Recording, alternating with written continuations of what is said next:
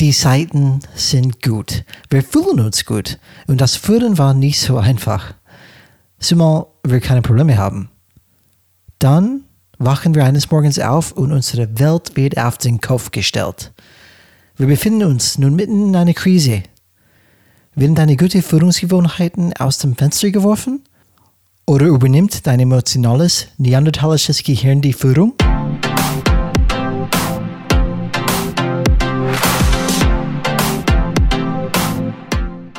Hallo alle Changemakers draußen, willkommen zu Changes Rap Podcast, wo wir jeden Freitag Impulse und Ideen zum Change Management geben.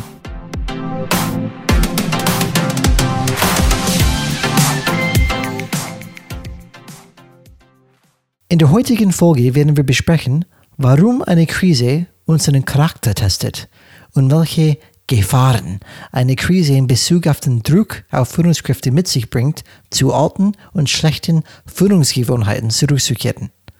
Wir werden auch besprechen, was du als Führungskraft tun kannst, um dich darauf vorzubereiten, eine effektive Führungskraft in einer Krise zu bleiben. Viel Spaß! Fang doch mal von Hallo an Ch- Ja, danke Alex. Danke, dass du gerade zuerst mal was. Okay, dann komm mal. Fang bitte von vorne Hallo an. Ch- Sorry. Konnte ich widerstehen. Ah. Jetzt aber. Hallo an alle Changemaker da draußen. Heute haben wir eine interessante Folge. Wir sprechen über die Rolle einer Führungskraft in einer Krise und die Herausforderungen, die daraus entstehen.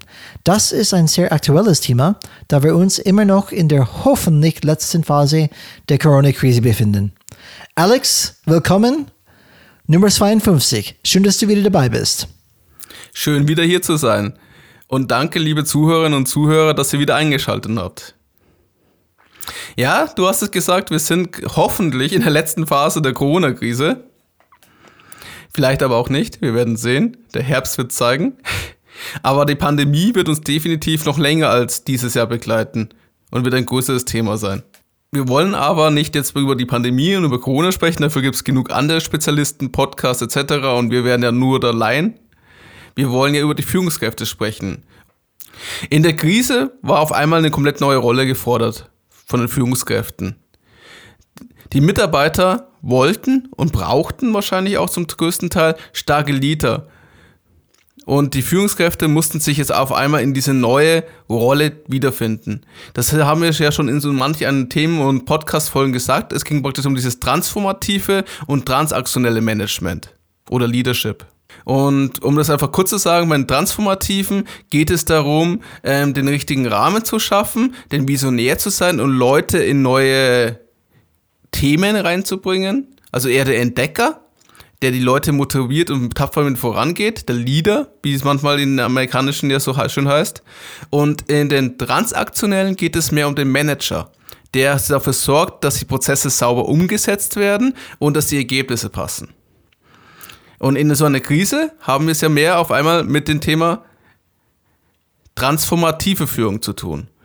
Und das ist ja auch immer unser Gefühl, dass wir sehr starke äh, Manager haben, statt äh, also mehr Verwalter als Gestalter, wie man so schön sagt. Und es sieht, ist auch, ist auch teilweise gewollt. Also eine Führungskraft hat nicht immer eine Rolle allein. Sie haben nur verschiedene Schwerpunkte. Führungskräfte haben im Betriebsalltag viele Funktionen. Das macht die Aufgabe auch so herausfordernd und anspruchsvoll. Ich glaube, da kannst du sicher ein Lied davon singen, Brian, oder? Oh ja. Sie sollen stets einerseits auf der einen Seite Leader sein, Manager und Vorgesetzte. Und diese Rollen sind je nach der Situation der Führungskraft, ähm, Situationen haben wir mal stärker, mal schwächer ausgeprägt. Man kann praktisch die Rollen für, einfach für sich, dass man so eine gewisse Vorstellung hat, was bedeutet jedes äh, Aufgabenfeld. Es ist auch eine sehr kurze Zusammenfassung und es ist auch ein bisschen auch die Typfrage, weil jeder gestaltet die Rolle auch ein bisschen anders. Ähm, würde ich aber trotzdem hier es in drei Kategorien dann bitte einteilen. Als Leader müssen Führungskräfte ihren Mitarbeiter vermitteln, welche übergeordneten Ziele es bei der Zusammenarbeit zu erreichen gilt und diese unter anderem durch ihr Vorbild dazu motivieren, sich für das Erreichen dieser Ziele zu engagieren. Der Visionär, der die Leute voranbringt. Als Manager müssen sie in dem ihnen anvertrauten Bereich die erforderlichen Rahmenbedingungen schaffen, dass die vorhandenen Ressourcen effektiv genutzt werden und ihr Bereich sicher seinen Beitrag zum Erreichen des Unternehmensziele leistet. Hier geht es eher darum, der Prozess muss passen, die Ziele müssen erreicht werden und äh, es muss so äh, die Aufgaben müssen so erledigt werden, wie es gewünscht wird vom Unternehmen. Das Administrative ist hier sehr stark. Und dann gibt es natürlich noch das Thema disziplinarische Vorgesetzter. Als Vorgesetzter, Ihr Mitarbeiter müssen auch dafür sorgen, dass sie wissen, was ihr Beitrag zum Erreichen der übergeordneten Ziele ist und diese auch erbringen können. Das heißt, ich muss auch meine Leute ein bisschen enablen und weiterentwickeln, je nach der Rollendefinition, was sie ausleben. Also es reicht nicht nur, dass ich der Leader und Manager bin, ich muss mich auch natürlich, wenn ich der disziplinarische Vorgesetzte bin, darum kümmern, dass die Leute sich einerseits vielleicht weiterentwickeln, also die nächste Stufe dieser Rolle schaffen, damit sie noch einen besseren Beitrag leisten und auf der anderen Seite auch die Fähigkeiten besitzen, um ihre Rolle komplett zu erfüllen. Und wenn man sieht, dass sie Schwächen haben, dann dementsprechend die Unterstützung ihnen geben, durch Schulungen, Workshops oder auch durch Projekte, damit sie die, äh, diese überwinden können. Die Thematik ist aber natürlich, ähm, es ist sehr schwer, diese drei Funktionen immer sinnvoll für sich selber zu vereinen. Und auch jedes Mal in die richtige ähm, Harmonie zu schaffen, je nachdem, welche wie die Situation es fordert. Und ein, wenn man vor einer Krise ist, ist meistens mehr der Manager gefragt weil dieses Feld ist gesetzt. Theoretisch, man hat das Gefühl zumindest so, ist alles geplant. Ich muss die Jahresziele erreichen, ich muss die Quartalsziele erreichen. Und die Prozesse sind ja auch schon gefestigt. Jetzt aber auf einmal in der Krise kann man all diese Pläne eigentlich in den schönen Mülleimer schmeißen und muss auf einmal in, äh, mit Unsicherheit agieren. Mit ich weiß nicht, wie es weitergeht. Ein komplett starker Rollenwechsel. Und die Thematik, das wissen wir ja, ist, ich kann eigentlich nur das äh, gut, wo ich schon die Erfahrung gesammelt habe. Also, wenn ich oft ein Leader war und in vielen Themen war, ich habe zum Beispiel eine neue, in einem neuen Land ein komplett ein neues Geschäftsmodell entwickelt, dann habe ich die Erfahrungen, die mir da helfen. Bin ich aber in der deutschen Zentrale und habe seit zehn Jahren einen Bereich, der ständig weiter wächst und super funktioniert, dann bin ich wahrscheinlich eher ein Manager. Aber die Krise ist das egal, was du, deine Stärken und deine Schwächen sind. Sie sagt ganz klar, hier, da ist das, mach was draus. Und die Mitarbeiter sagen das genauso. Aber deswegen, Alex, muss tatsächlich eine gute Führungskraft die drei Bereiche meistern können. Das ist egal. Man kann, äh, wenn man zum Beispiel nur Rahmenbedingungen schaffen kann oder managen kann oder zum Beispiel entwickeln kann, aber nicht wirklich den Weg zeigen können, dann ist es für mich keine gute Führungskraft als Beispiel. Das heißt, diese drei Aufgaben, egal ob in Krise oder nicht Krise, die müssen Teil des Werkzeugkasten sein für eine Führungskraft. Die Thematik ist ja auch, was wird von den Führungskräften gefordert und was wird ihnen beigebracht. Und in stark gewachsenen Organisationen, die schon, nennen wir es mal, ein bisschen eine gewisse Reife haben, also eine gewisse Größe und eine gewisse Langleblichkeit, kann es sein, hängt immer von Unternehmenskultur natürlich ab, dass die mehr gerade auf die Manager gesetzt haben, weil das deren Aufgabe und deren Fokus war. Und folglicherweise ist das Thema Leaderfähigkeit oder sogar seinen Mitarbeiter zu fördern, diese disziplinarische Fähigkeit, diese weiterzuentwickeln, ein bisschen zurückgetreten. Und das ist halt in den letzten Absolut. zehn Jahren gewesen. Und was soll, wie soll man dann auf einmal warten, dass die auf irgendwie umschalten? Das wäre genauso, wenn ich auf einmal von Rechtshänder auf Linkshänder gehen soll weil ich meinen rechten Arm verloren habe. Bei einem Autounfall oder so etwas. Es ist nicht leicht. Schönes Beispiel. Ein schönes Bild, ja, ich weiß, ich habe es gerade auch gemerkt. Ähm, aber wir ja, werden, ich, wir reden ja aber auch von den Krisen und das ist auch eine körperliche Krise. Absolut, aber du hast absolut recht. Ähm, wir sprechen von einem Wunschbild. Das heißt, von diesen drei ähm, Kategorien, was man meistern müsste als Führungskraft, das ist irgendwie der Wunsch der Stand der, Dinge, der Stand der Dinge draußen, wie, wie es immer ist, ist definitiv durchwachsen.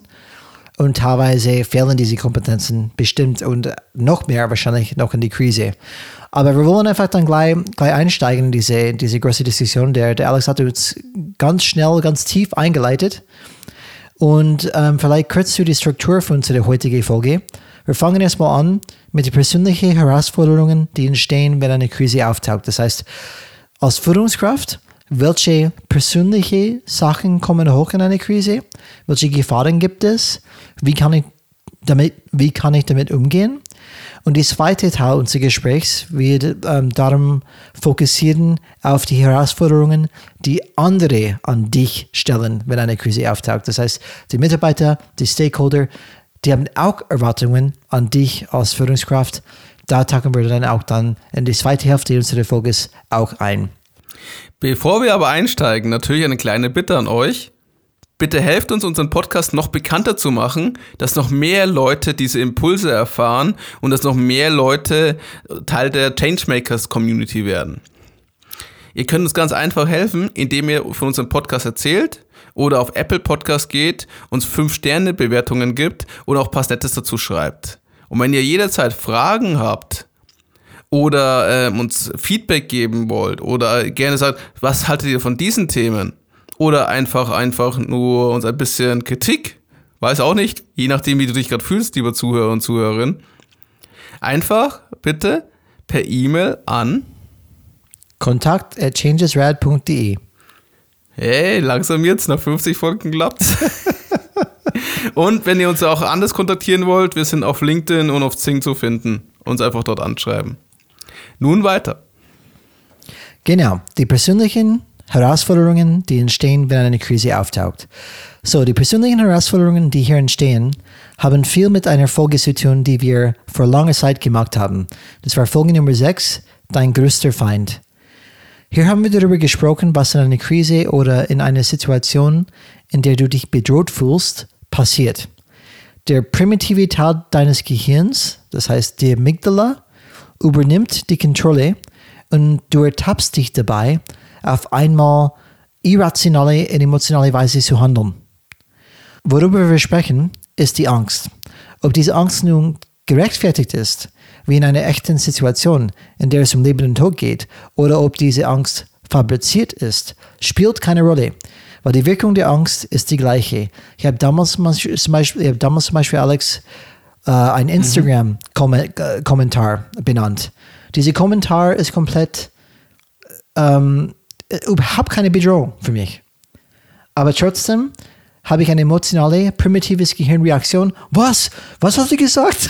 und dann gerate man in Panik und dann diese irrationale Gehirn übernimmt.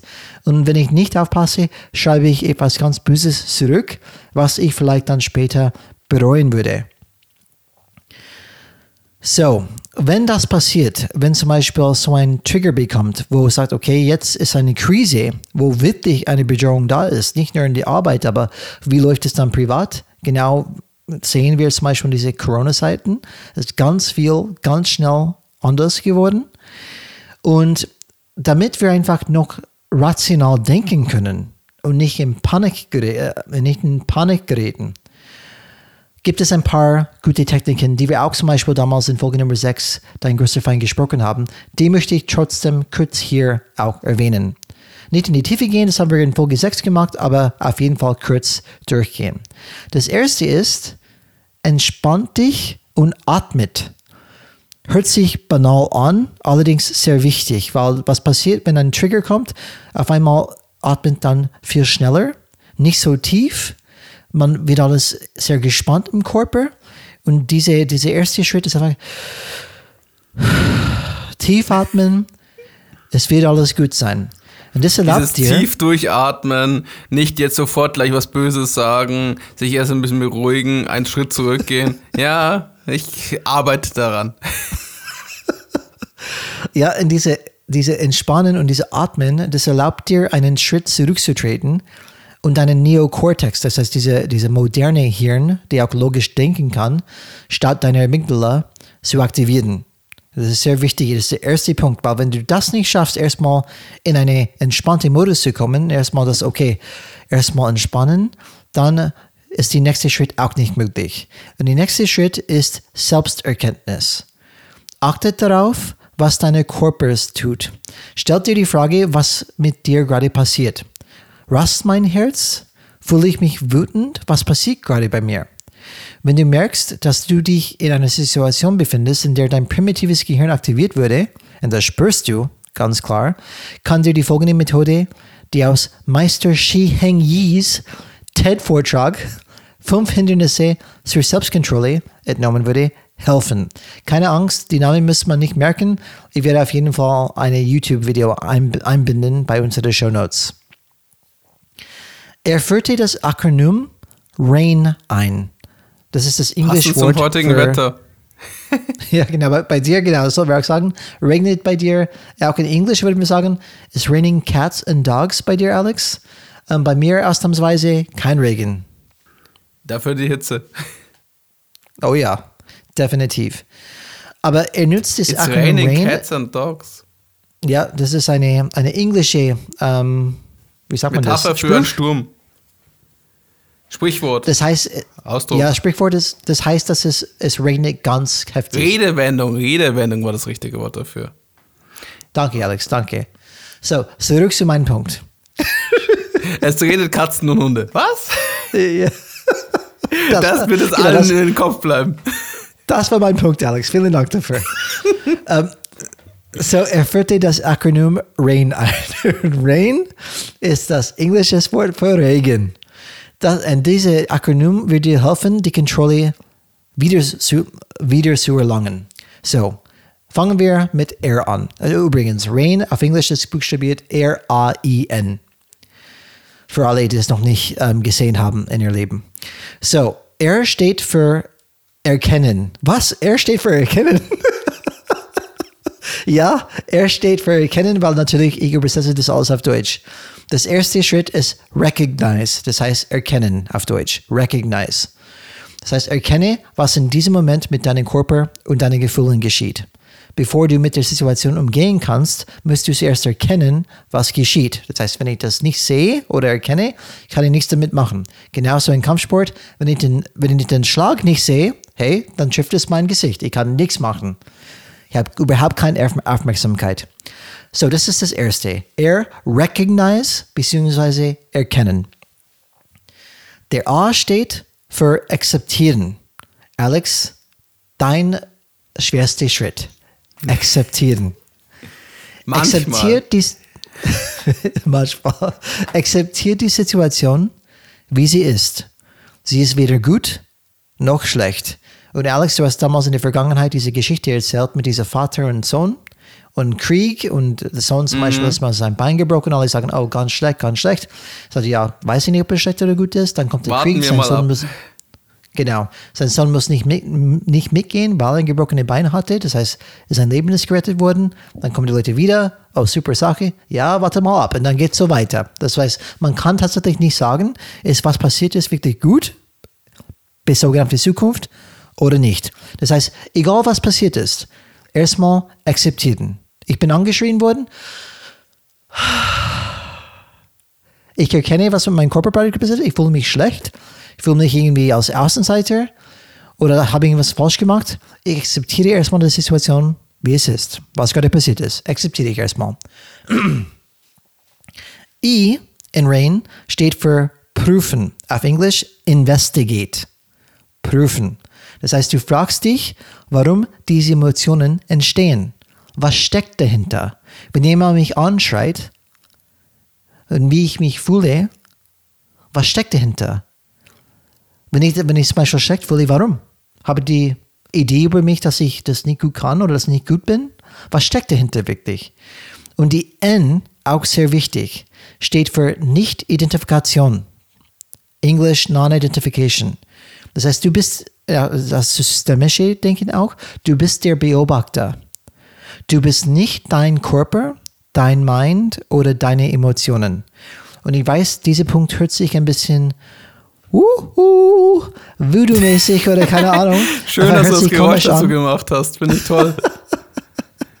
hört sich sehr komisch an, aber ähm, es, es, es, es, das, diese Gedanken und diese Gefühle, die sind nicht du komplett. Das die kannst du einfach beobachten, dann wieder loslassen. Bei okay. deinem Beispiel ist jetzt ja, äh, wenn ich Angst schreie, dann gibt es ja verschiedene Verhaltensmuster ich gehe in Verteidigung, also ich, das, ich sehe es als Angriff an. ich, ich fliehe oder ich mache eine Übersprungshaltung, weil ich nicht weiß, was ich tun soll. Und gerade ein bisschen in Panik. Und das ist das so Oder du machst gar nichts, Alex. Ja, genau, das ist die Ursprungshaltung.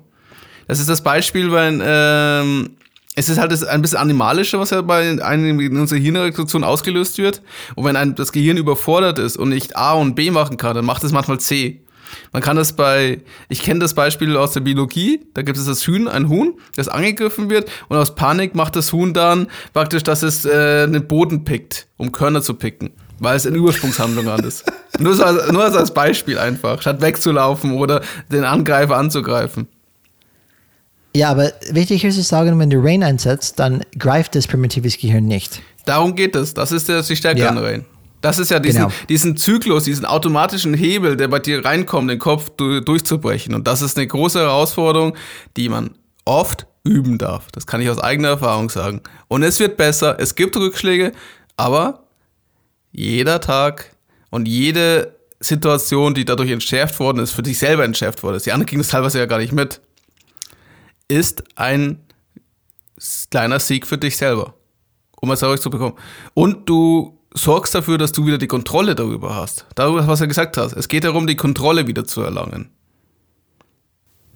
Richtig, dass du einfach entscheiden kannst, was du magst. Und nicht, dass jemand, ich meine, mit jemand dein primitives Gehirn automatisch entscheidet, was das macht.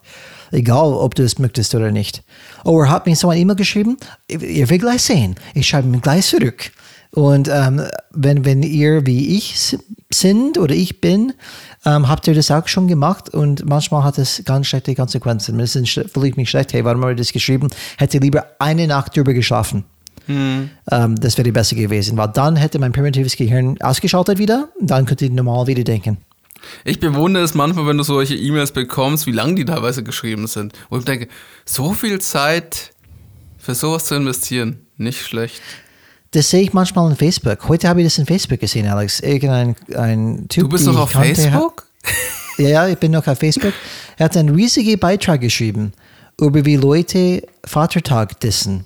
Und das Ding war emotional geladen und wahrscheinlich, keine Ahnung, 5000 Worte, keine Ahnung, riesig lang. Und das ist genauso eine, mm. ein emotionaler Beitrag, wo du später sagst, was habe ich dabei gedacht? Nur in diesem Fall kann es ja ein Vorteil sein, wenn man so lange Texte macht, weil man die Leute, beschäftigt. Aber das ist ein anderes Thema, das ist Social Media Spiel, da brauchen wir jetzt nicht reinzukommen. Ähm, ja, genau, genau. Aber das Thema ist genau, wie sehr bist du bereit, diesem Thema Zeit zu investieren? Und dementsprechend in die falsche Richtung, in die falsche Energie, in die falsche äh, Verhaltensweise, was du für dich so empfindest. Es kann ja auch richtig sein, sich zu verteidigen. Shit. Es kann ja auch richtig sein, dass du den so zurückschießt. Es muss ja nicht ja, wichtig ist, sein. dass du entscheidest. Wichtig genau. ist, dass du entscheiden kannst. Und genau. vielleicht auch die Form dann ein bisschen neutraler machst. ja. Also du solltest keine Schimpfwörter reinschlagen, was wir eh nicht sagen jetzt hier in diesem Podcast. Wir wollen ja jugendfrei bleiben. Genau, genau. Beep, und Alex, das ist das beep, erste Schritt. Beep und beep, beep, beep, beep, beep. Du verdammter Beep. Die Herausforderung aber hier ist, was wir jetzt hier ähm, in unserer gesamten Themensituation haben, ist, wir sprechen ja von Führungskräften. Oder auch von Leadern, was das englische Wort dafür ist. Obwohl natürlich das Leader-Thema nicht ganz eins zu, also Leadership in diesem Fall, ähm, nicht eins zu eins ins Deutsche eigentlich so übersetzt werden kann. Würde ich sagen. Das ist immer so ein bisschen, da, fehlt, da geht immer ein bisschen was verloren, glaube ich. Ähm, und diese Führungskräfte, über die wir hier sprechen, die Personen, die müssen ja auch eine gewisse Erwartungshaltung erfüllen. Es gibt ja immer diesen heroischen, dieses heroische Bild von der Führungskraft, die in den Rahmen reinkommt und die Situation absolut klärt. Die keinen schlechten Tag hat, die nicht sagt jetzt, wir werden alle sterben. und es ist eh alles verloren, lasst es doch die jeden Tag immer mit einem Lächeln ins Büro kommen sollte, um zu und immer freundlich, nett, höflich sein sollte. Außer es ist ein cholerischer Chef, aber es ist ein anderes Thema. Das sind ja eher dann Psychopathen und Vorgesetzte. äh. Gibt's auch? Sollte nicht, sollte, sollte nicht lachen, aber ja. Hast recht. Es, du hast es ja erlebt. Oh ja. Deswegen, deswegen müsste ich so lachen. Das so verrückt ist. Aber naja. Nicht, die Führungskraft wird eher selten gesehen als das, was sie wirklich ist, ein Mensch. Sie soll eher diese Rolle erfüllen. Sie soll andere motivieren, sie soll gleichfalls selber motiviert sein, sie soll unterstützen, soll aber gleichzeitig auch immer ähm, genug Übersicht über das große Ganze haben und ähm, darf nicht, das ist zumindest so die Anforderung, die von außen kommt, das Bild. Also deswegen ist ja so ein großes Bild, was du immer so sagst von Thema ähm, Selbstzweifel, Unsicherheit, Fehlerkultur. Und es ist das Gefühl da, dass die Rolle der Führungskraft bedeutet, ich darf keine Selbstzweifel haben, ich darf keine Unsicherheit haben und ich muss mir klar sein, für was ich jetzt hier stehe.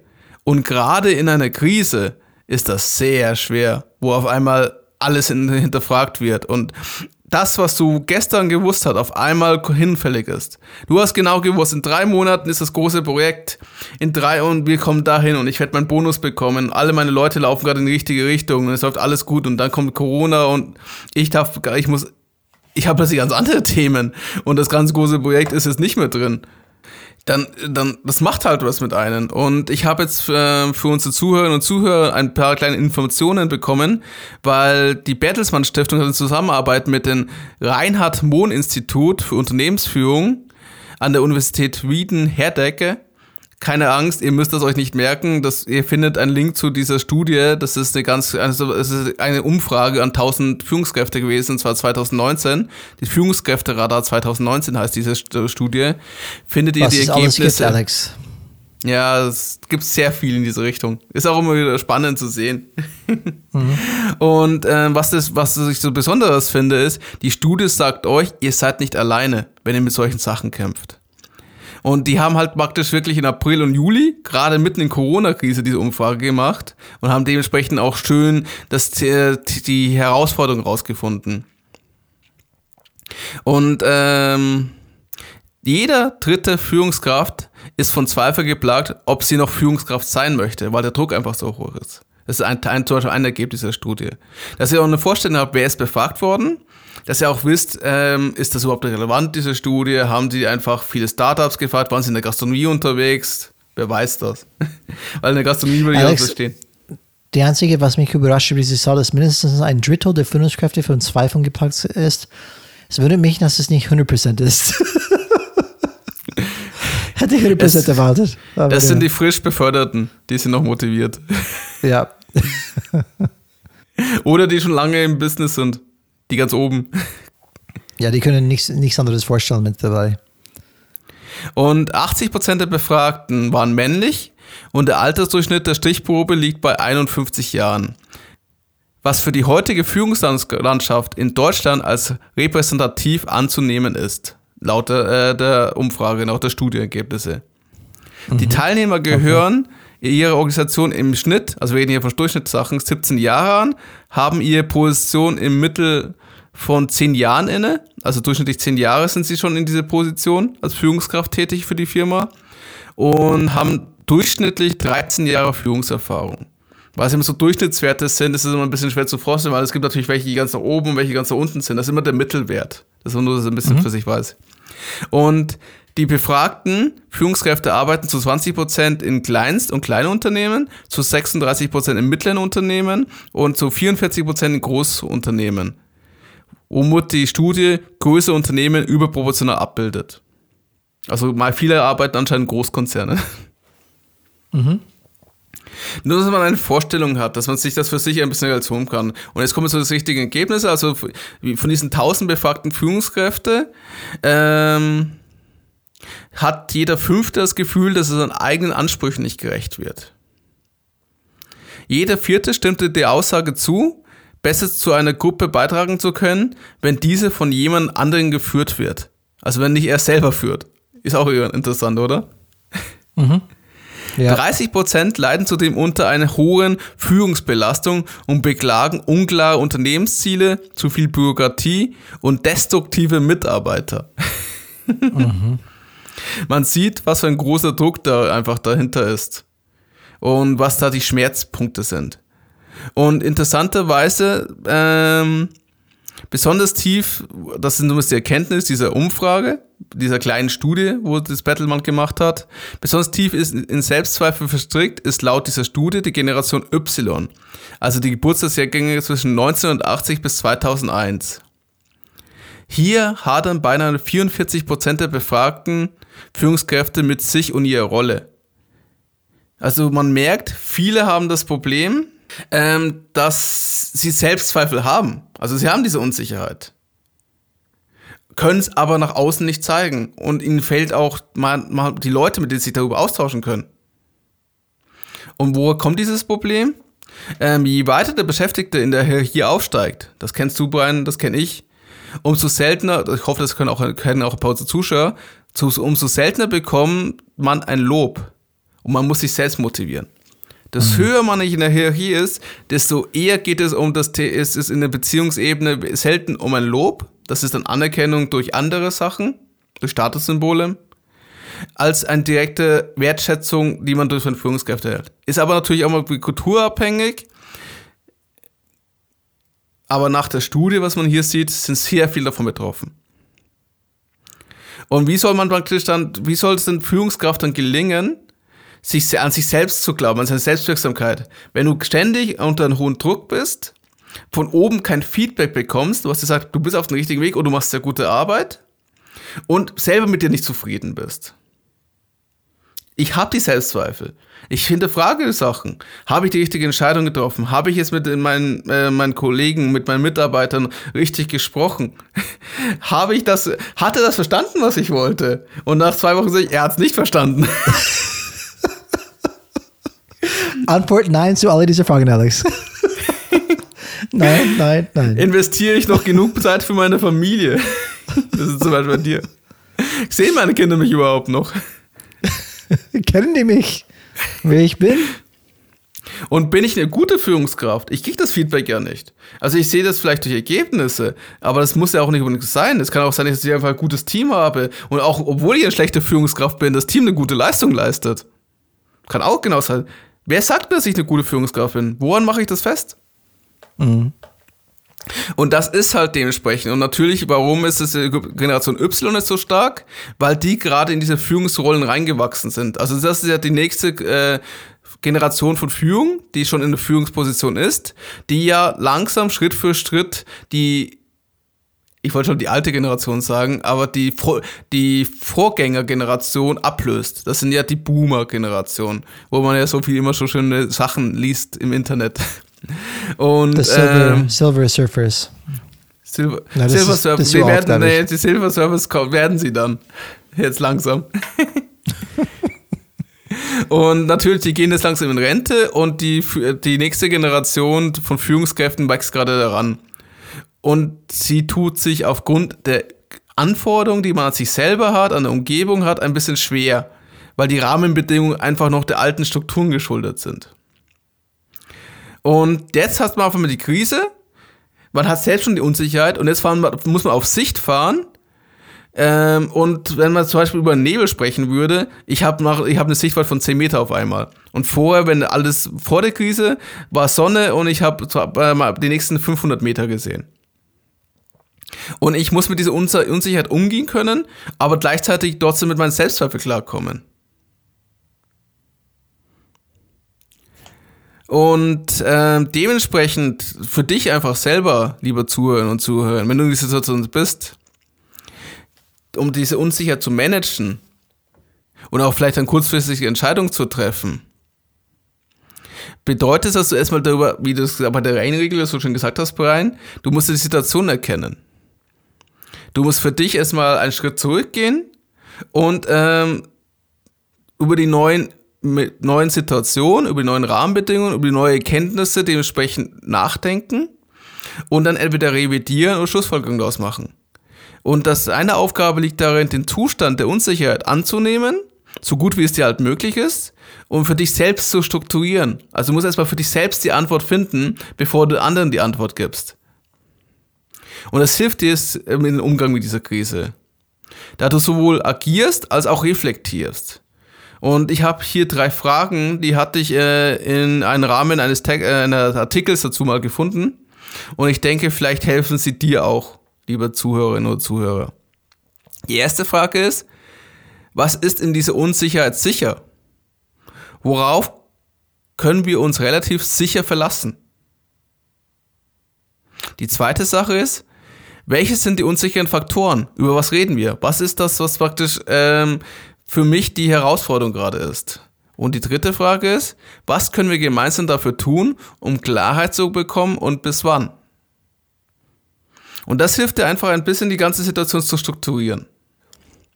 Und ähm, Wichtig ist es hier, um halt auch diesen Selbstweise zu bekommen. Also erstens, du bist nicht allein. Es ist ganz normal, dass du, wenn du in den Positionen und in der Situation bist, in dieser Rolle bist, dass du Selbstzweifel hast und diese Unsicherheit hast und diese Unerfahrene. Und jetzt erklärt dir Brian, was du tun kannst und wie du das ein bisschen für dich besser strukturieren darfst. Mhm. Danke, Alex. Und ähm, ich möchte auch dann kurz sagen, wenn die keinen Selbstzweifel haben, dann für mich hört es auch so an wie ein bisschen kognitive Dissonanz oder die, die wollen es einfach dann, weil die müssten Selbstzweifel haben theoretisch, weil tatsächlich weiß niemand der richtige Weg. Wirklich. Alle sind im Guessing Game eigentlich, was der richtige Weg, was der richtige Ziel ist. Aber das muss man einfach akzeptieren, dass man nicht alles wissen kann. Und es ist interessant zu hören, dass wirklich vielleicht dann ein Drittel reflektiert genug sind, zu sagen, na, ich zweifle schon an mich selbst. Es, du kennst nicht die Wahrheit. Du weißt nicht, was die absolute Wahrheit, was der richtige Weg ist, wenn du in so einer Situation bist. Und es gibt, also ich glaube, es gibt Führungskräfte, die waren schon öfters in solchen Situationen und wissen, wie mhm. man damit klarkommt. Aufgrund ja. irgendwelchen Projekte, Situationen, weil, wer weiß, was sie gemacht haben. It's not their first rodeo, my friend. um, so, Alex, was du auch alles betont hast, es hat für mich ein, ein grundlegendes Gefühl Angst in Effekt. Angst von das Unwissen, äh, Unwissenheit, Angst von, okay, mache ich das richtig, mache ich das falsch. Und das erste Schritt, wie wir schon gesagt haben, hey, ruhig bleiben, nicht in Panik geraten. Und wir haben gesagt, okay, was du gerade gesagt hast, okay, was können wir dann machen? Und wir sind Freunde von praktischen Ansätzen. Manchmal hört es nicht so an, weil wir sprechen stundenlang über komplexe Theorien, aber wir sind schon Fans von wirklich einfache, praktische Sachen. Und die gute Nachricht ist, ist, dass dein Job als Führungskraft und die drei Hauptaufgaben, die zum Beispiel Alex ganz am Anfang erwähnt hat, die du als Führungskraft erfüllen musst, idealerweise, gleich bleiben. Diese Aufgaben bleiben gleich, obwohl es natürlich viel schwieriger ist oder wird, wenn du diese Aufgaben erfüllen ähm, wenn du diese Aufgaben erfüllst während einer Krise. Und noch einmal kurz dazu, was sind diese drei Hauptaufgaben von einer Führungskraft? Und das habe ich zum Beispiel ausgiebig auch in unserer letzten Folge besprochen. Die Folge Und, 51. Ähm, Richtig. Das heißt, wenn man Bock drauf hat, was macht eine gute Führungskraft aus, das ist eine super Folge dazu. 20 Minuten, dann gehen wir tief in diese einzelnen Bereiche dann ein.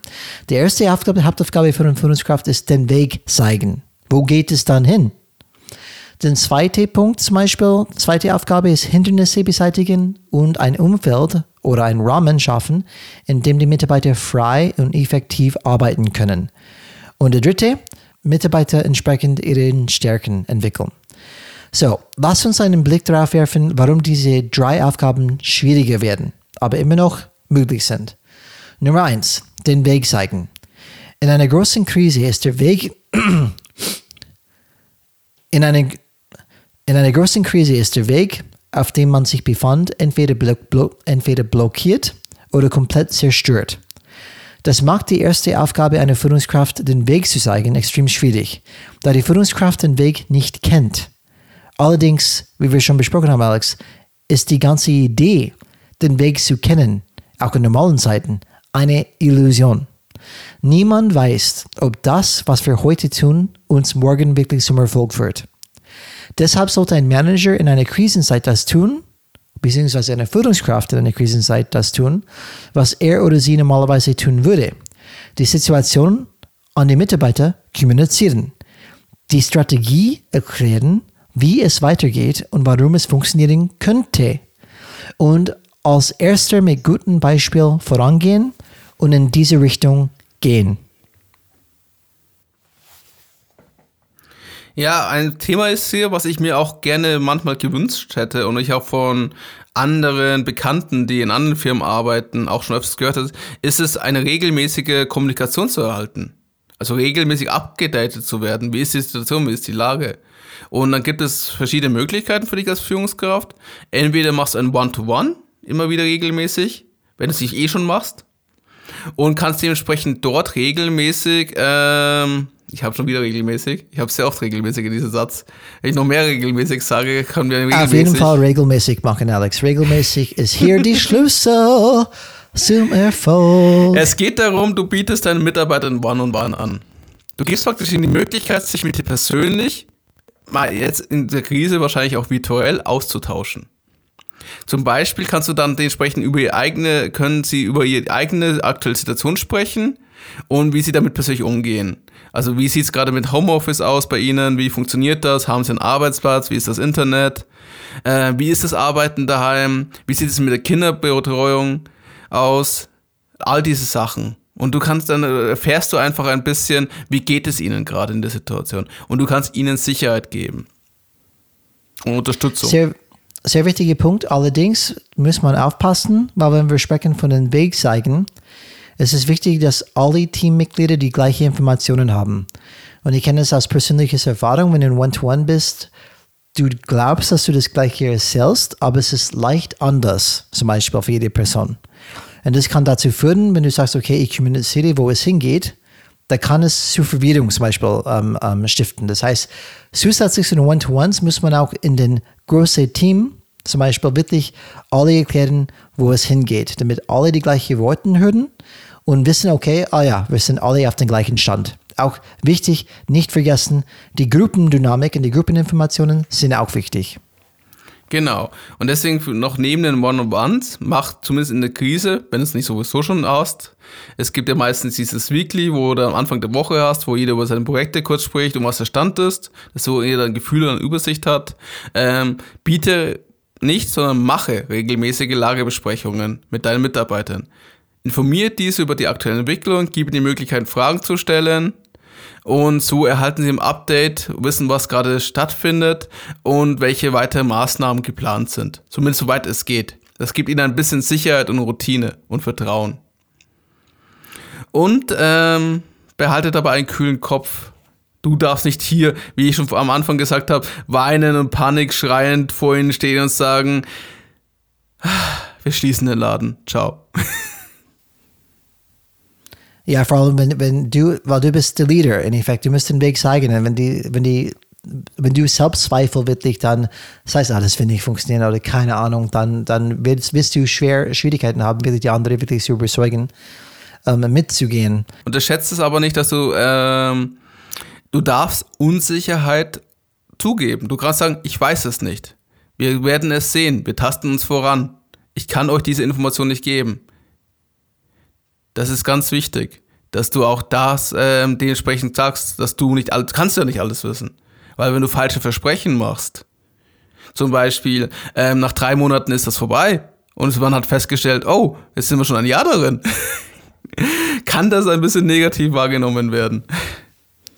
Na, das ist ein guter Punkt, Alex. Müssen wir echt wirklich betonen, weil die authentische Führung ist ja, ich, ich sage, was durch meinen Kopf geht. Da, der wichtige Part dabei ist, ähm, du darfst nicht Resignation zeigen. Das heißt, auch wenn du selbst, zweifelt, äh, selbst zweifelst oder sagst, ich weiß nicht genau den Weg, du darfst trotzdem nicht ein Gefühl geben, es ist mir sowieso wurscht oder ich, ich, ich habe endlich gekündigt oder weil, weil dann schickst du eine ganz andere Botschaft. Du sagst dann nicht nur, dass du unwissend bist, aber dass du auch an nichts glaubst, dass es weitergeht. Und das ist, glaube ich, der leichte Unterschied, die man einfach merken muss. Okay, man kann natürlich dann ähm, zeigen, die, die Ängste, die Zweifel, das ist alles in Ordnung, macht dich, glaube ich, nur sympathischer und authentischer. Aber man muss trotzdem einfach diese Unterton haben. Aber auch wenn ich so viel Zweifel habe, auch wenn ich vielleicht einen Fehler mache, bin ich committed, diesen Weg mit euch zu gehen. Auch wichtig. Und was sich dann aus meiner Erfahrung auch dann hilft, Alex, ist äh, visuelle Tools den Ziel, den Weg immer wieder zu zeigen. Und zum Beispiel eine Art wie ein Roadmap für das Jahr, wo wollen wir mhm. hin? Und ähm, das hat mich wirklich geholfen, dass ich dann wirklich immer wieder zeige. Und es hilft auch manche in meinem Team besonders. Also, die haben das ausgedrückt, auf den Wand gehängt. Und es hilft einfach, dieses Ziel einfach vor den Augen zu halten. Sagt, da möchten wir hin. So, das ist das Thema, den Weg zeigen. Natürlich ein bisschen schwieriger in einer Krise, aber immer noch möglich. Nummer zwei, zweite Hauptaufgabe, Hindernisse beseitigen und ein Umfeld bzw. Rahmen schaffen, in dem die Mitarbeiter frei und effektiv arbeiten können. So, was hat sich durch die Krise verändert? Was hält deine Mitarbeiter davon ab, einen guten Job zu machen? Diese Fragen muss man fragen und, und du als Führungskraft musst diese Probleme finden und lösen. Es gibt hier wirklich kein besseres Beispiel als das, was wir in der Corona-Krise erlebt haben. Wenn jeder, der vorher in einem Büro war, jetzt zu Hause ist, was brauchen sie dann? Zum Beispiel eine effektive Videotelefonie-Software, Videoconferencing-Software. Die Abschaffung zum Beispiel von der komplizierten Zeiterfassung. Das heißt, wenn man stempelt, und dann man zu Hause ist, dann, wenn man wirklich jeden Tag eine Formular ausfüllen müsste, abscannen müsste, schicken müsste, so habe ich gearbeitet, ultra aufwendig für die Mitarbeiter und einfach nervig. Ist das noch nötig? Ja, sollte man fragen. Können wir vielleicht dann aus der Welt schaffen. Geld, können wir Geld zur Verfügung stellen. Vielleicht haben die, die müssen zum Beispiel ein Büro einrichten ein, ein schöner Stuhl zum Beispiel, dass es Rücken nicht wehtut nach zwei Stunden. Ähm, dies sind Sachen, die man fragen muss, was hindert meine Mitarbeiter richtig gut zu arbeiten? Und die muss eine Führungskraft einfach so gut wie sie es können, im Rahmen der Möglichen einfach schaffen. So, ähm, genau, ein anderes Beispiel ist zum Beispiel, wenn wir alle aus, aus der Ferne arbeiten, Kommunikation hat sich geändert. Vielleicht müssen wir mehr kommunizieren, wie Alex zum Beispiel gerade appelliert hat. Mehr Kommunikation von allen Seiten, täglich Kontakt bleiben ähm, und einfach berichten, wie die Situation sich entwickelt. Ich kann das erinnern, bei uns zum Beispiel, wenn diese Corona-Krise Corona, Corona gekommen ist, auf einmal 700 Mitarbeiter vom Büro im Homeoffice. Und es funktionierte bei uns, weil unsere ähm, Geschäftsführung hat schon vor Jahren die richtige ähm, Fundament gelegt. Zum Beispiel, jeder Mitarbeiter hat einen Laptop, kein Desktop mehr oder diese Stand-PCs mehr. Jeder Mitarbeiter, oder beziehungsweise es gibt auch ein Paperless-Büro seit Jahren jetzt. Das bedeutet kein Papierkram, jeder kann seine Sachen mitnehmen. Wir haben auch so ein Clean Desk Policy sowieso, dass man sprung, springen kann von, von Schreibtisch zum Schreibtisch. Also wir waren sowieso in der Arbeit sehr mobil mhm. und das heißt, es war ganz einfach, dann auf einmal alles nach Hause zu gehen. Und was die noch sehr gut gemacht haben, es gab einen Lagebericht jeden Tag. Das heißt, jeden Tag saßen die ganzen ähm, Führungskräfte zusammen auf die höheren Etagen und haben das, die, die Lage berichtet und auch jeden Tag ein Newsletter rausgeschickt. Das ist die Lage, das haben wir gemacht, das haben wir gecheckt. Und täglich haben wir ein Newsletter bekommen. Es hat wirklich geholfen. Wir sind informiert. Wir wissen, wie es weitergeht. Wir haben uns eine, eine eine Sprachrohr, wo wir zurückschreiben können und unsere Probleme melden können. Zum Beispiel, Videosoftware funktioniert nicht oder die, oder die VPN-Tunnel funktioniert nicht. Ähm, und wenn mehrere Leute das haben, haben die ganz schnell diese Probleme gelöst zum Beispiel. Das heißt, man muss schauen, was hat sich geändert, was brauchen meine Mitarbeiter, damit die richtig arbeiten können. Und das muss man definitiv einfach beschaffen als Führungskraft oder als Unternehmen. Und das Dritte, Punkt, Alex. Dritte Hauptaufgabe von der Führungskraft. Mitarbeiter entsprechend ihre Stärken entwickeln. Und es gibt zwei Aspekte, auf die ich mich hier konzentrieren möchte. Der erste ist, dass es nach einer Krise eine Tendenz geben kann, die gleichen Dinge zu tun wie vorher als Team was die individuellen Rollen und Aufgaben der Teammitglieder einschließt. Eine Krise kann eine Gelegenheit sein, den Status quo zu überprüfen und herauszufinden, welche Änderungen vorgenommen werden sollten, die es den Mitarbeitern ermöglichen, ihre Stärken besser zu nutzen, was zu einer insgesamt bessere Leistung führt. Zum Beispiel gibt es jemanden, der sehr gut in Videokommunikation ist Jemand, der vielleicht dann mehr Organisationen in das Team übernehmen kann oder was auch immer. Aber in einer Krise erstmal wieder zu schauen, hey, passt noch, wie wir aufgestellt sind oder sollten wir hier irgendwas ändern? Und das nächste Punkt wird unser Lieblingspunkt bestimmt sein, Alex. Der zweite Aspekt ist der Irrglaube, dass die Weiterbildung der Mitarbeiter gar nicht so wichtig ist.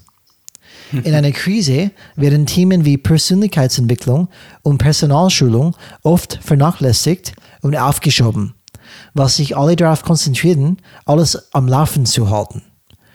Gute Führungskräfte werden jedoch darauf drängen, dass die Mitarbeiter für die neuen Herausforderungen, denen sie in dieser schwierigen Zeit gegenüberstehen, weitergebildet werden. Ich muss auch sagen, Alex, hier bin ich auch dann teilweise selbst schuld. Das ist etwas, was ich schlecht gemacht habe während dieser Krise. Für mich, Okay. Krise ist da, wir stellen uns um. In Weiterbildung habe ich komplett vergessen fast. Wir machen einfach weiter, wir probieren einfach mit dieser Situation umzugehen. Weiterbildung, puh, da kümmern wir uns später drum. Und eigentlich, das ist trotzdem wichtig. Auch wenn es nicht im Moment vielleicht dann an, an, an ganz vordere in mein Hirn ist, aber trotzdem sehr wichtig. Das ist etwas, was ich dann wirklich an mich verbessern muss. Das Weiterbildung muss eine prominente Thema sein, wenn man wirklich Mitarbeiterführung ernst nimmt. Und die waren die drei Punkte, Alex. Und warum es schwieriger ist und trotzdem, was man machen kann, damit es dann funktioniert. Ja, beim zweiten Punkt mit den Hindernissen beseitigen. Viele haben ja gesagt, das Homeoffice ist in Corona ähm, getestet worden. Das war ein Feldversuch in einem großen Rahmen über ein Jahr fast und man hat festgestellt, funktioniert. Was halt viele vergessen, es war immer noch eine Ausnahmesituation. Es war kein normales Homeoffice.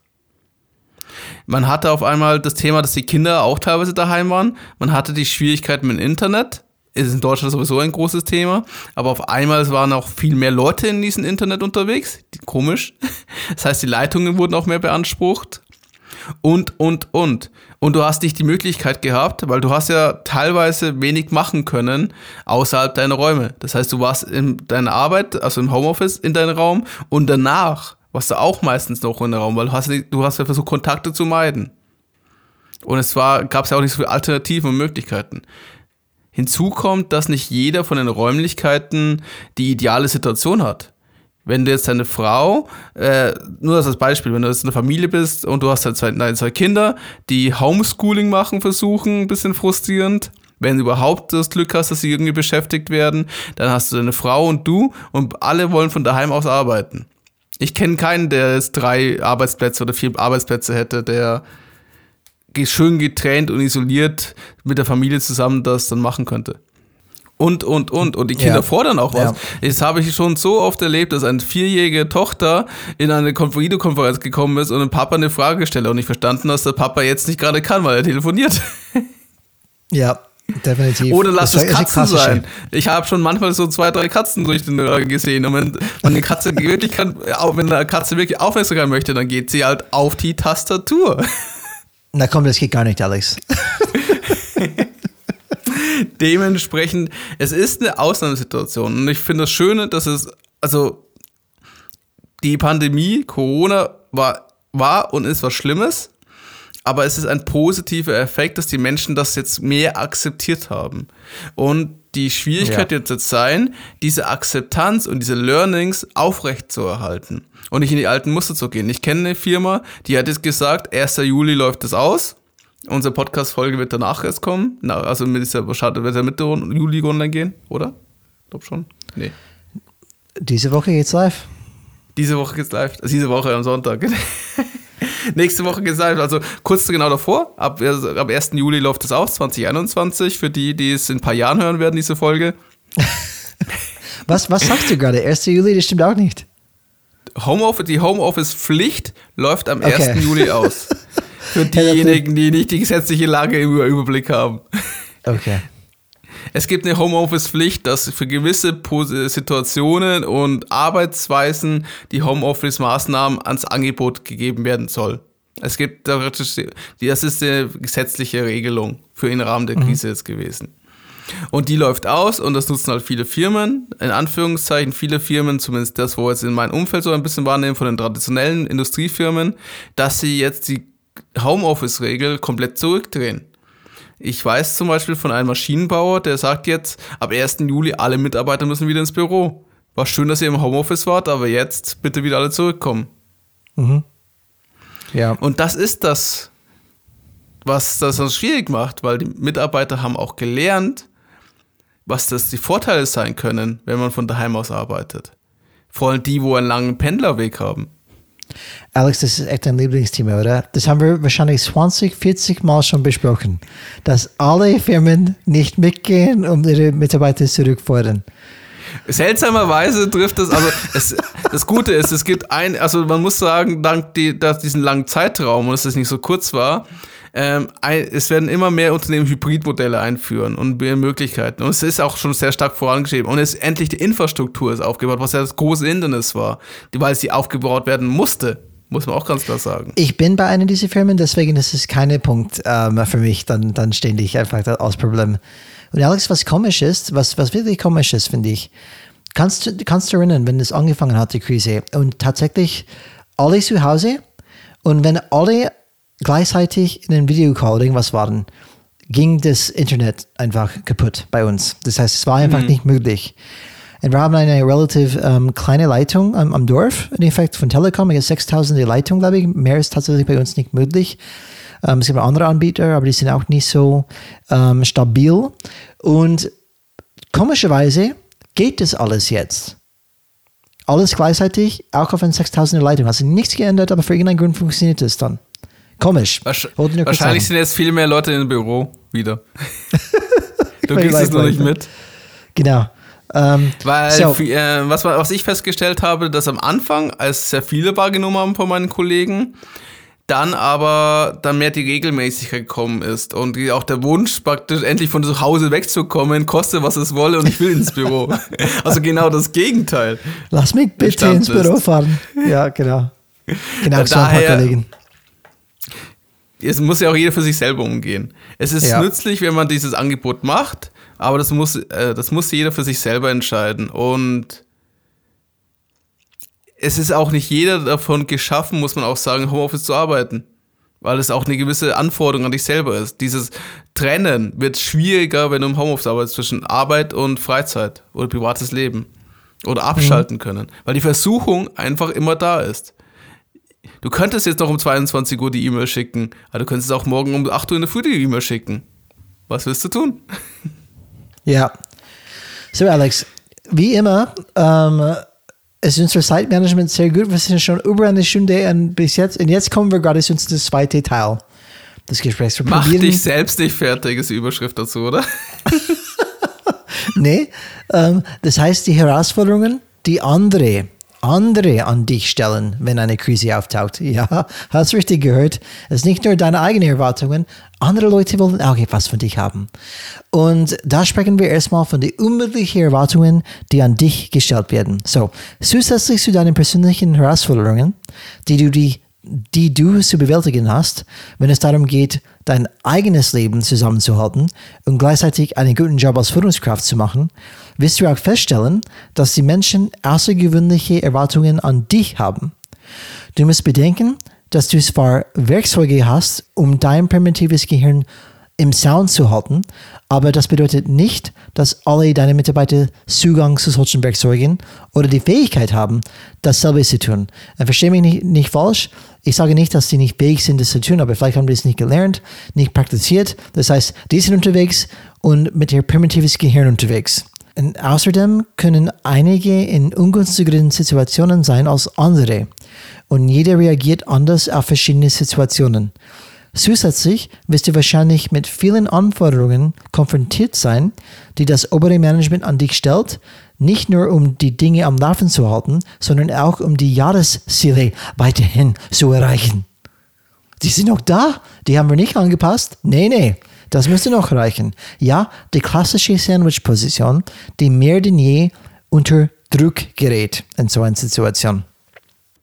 In den klassischen, traditionellen Unternehmensstrukturen ist halt dementsprechend die Flexibilität nicht da. Wir haben den Fünfjahresplan geschaffen. Ist auch egal, wie diese fünf Jahre dann aussehen. ja. Alles andere sind Ausreden. Aber keine Angst, Alex, weil ich habe jetzt die Lösung für diese unmögliche Anforderungen an die Führungskraft. So, es ist ganz einfach. Nein, liebe Zuhörer, Zuhörerinnen, es ist nicht ich darf deine Nein Aufgabe. zu meinem Chef sagen. Bist du es verrückt? ist nicht deine Aufgabe, nochmal Alex, dass du richtig zuhörst, es ist nicht deine Aufgabe, die Welt zu retten. Kenne deine Grenzen.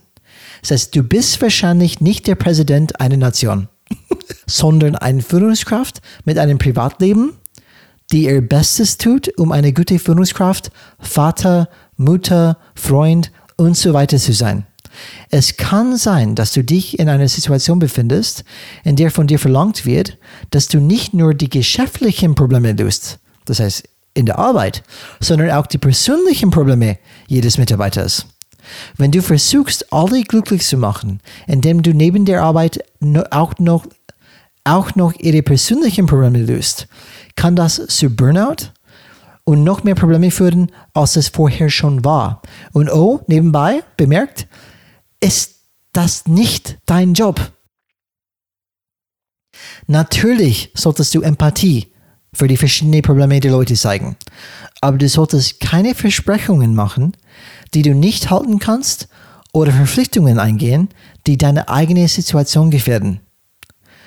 Was hier meiner Meinung nach helfen kann, ist, sich auf die Idee von Stephen Covey zu konzentrieren, die wir in der Vergangenheit schon oft besprochen haben, nämlich sich auf deinen Einflusskreis zu konzentrieren. Das heißt, das Kreis des Einflusses, the Circle of Influence. Konzentriere dich auf das, was du kontrollieren kannst, was in deinem Rahmen überhaupt ist, und lass den Rest los. Wir sehen diese Idee auch in einem Text, den der amerikanische Theologe Reinhold Niebuhr geschrieben hat. Und es geht so. God, grant me the serenity to accept the things I cannot change, courage to change the things I can, and wisdom to know the difference.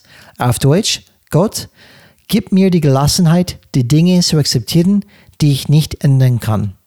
Den Mut, die Dinge zu ändern, die ich ändern kann. Und die Weisheit, den Unterschied zu erkennen. Man merkt, das ist ein Problem, die Menschen, die Menschen seit Jahrhunderte, Jahrtausende kämpfen.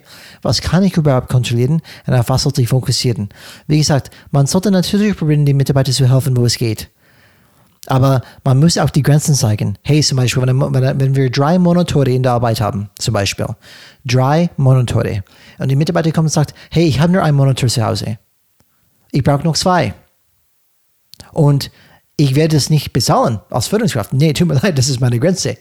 Ich verstehe, dass du einen Monitor zu, zu Hause hast. Ich probiere, was möglich ist über die Arbeit, irgendwas zu organisieren. Aber wenn das nicht geht, dann geht es nicht. Man muss nicht, man muss nicht schlecht wollen, weil es nicht geht. Das ist die Grenze. Nee, tut mir leid, das geht nicht. Jetzt ist es anders zu Hause, als es war in der Arbeit. Vielleicht ist es unangenehmer, aber so ist die Lage. Das Interessante hier ist es ja, ähm, das ist als, wird als Gelassenheitsgebet bezeichnet. Und weißt du, wo ich diesen Spruch herkenne? Von den anonymen Nein. Alkoholiker. Ah, echt? Okay. Also, mhm. Die amerikanischen äh, anonymen Alkoholiker, also dadurch, ich habe öfter wieder das gelesen und dann habe ich entsprechend das gesehen und es wird auch in manchen Büchern, wo das zitiert wird, das hat entsprechend auch äh, als praktisch das Willkommensgebet äh, am Anfang des jeder Sitzung der anonymen Alkoholiker erwähnt. Genau, hast und gelesen, Alex. Mhm. ja.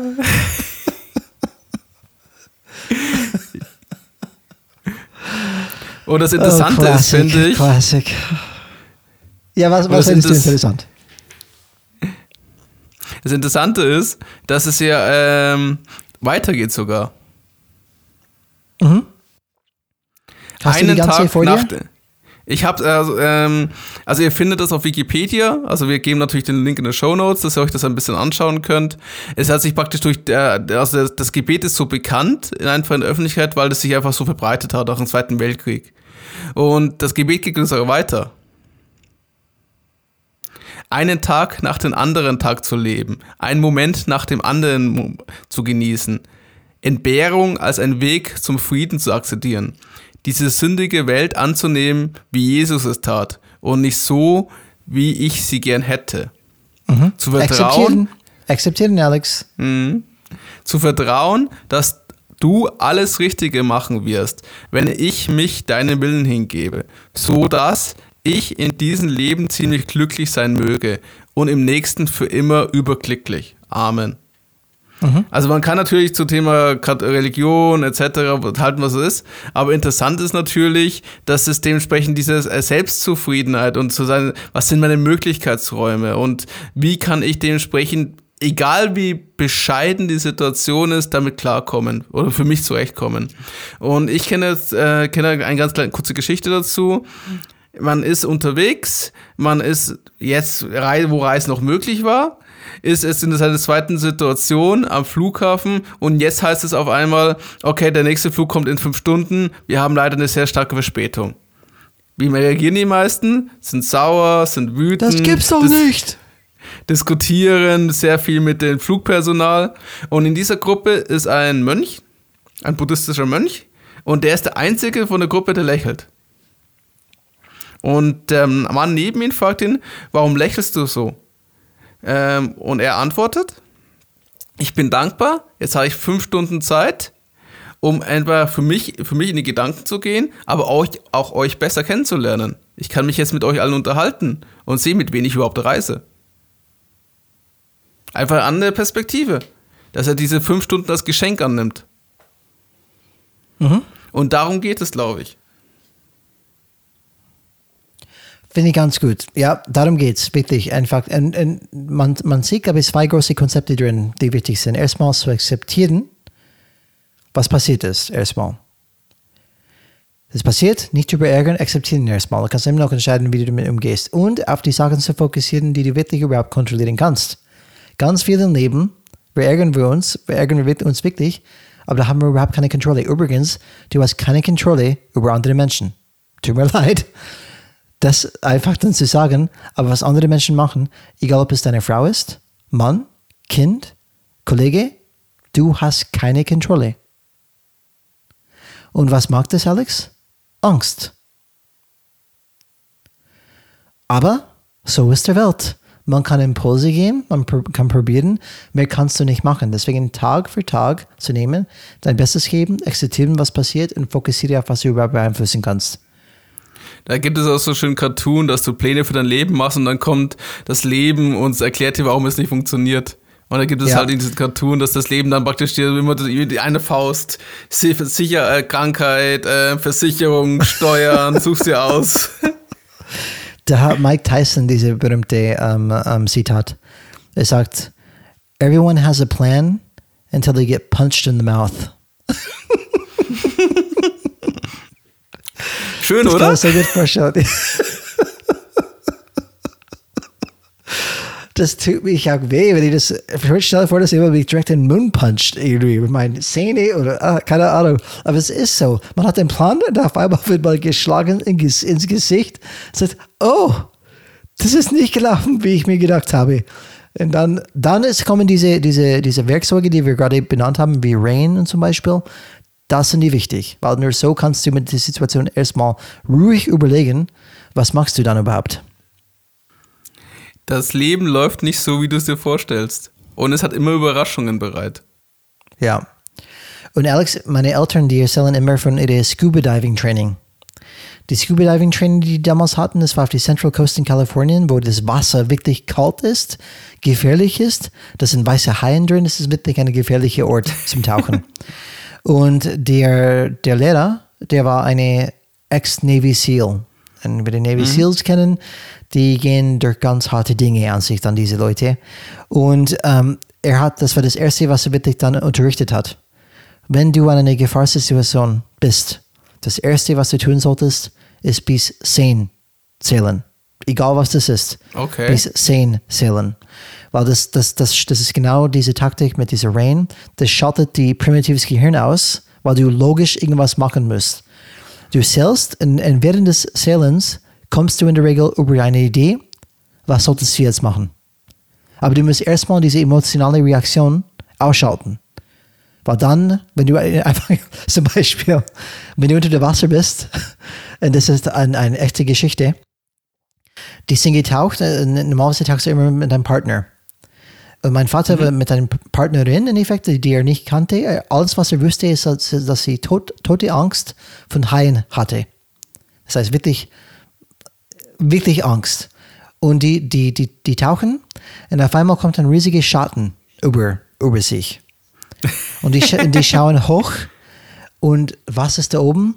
Ein riesiges Hai.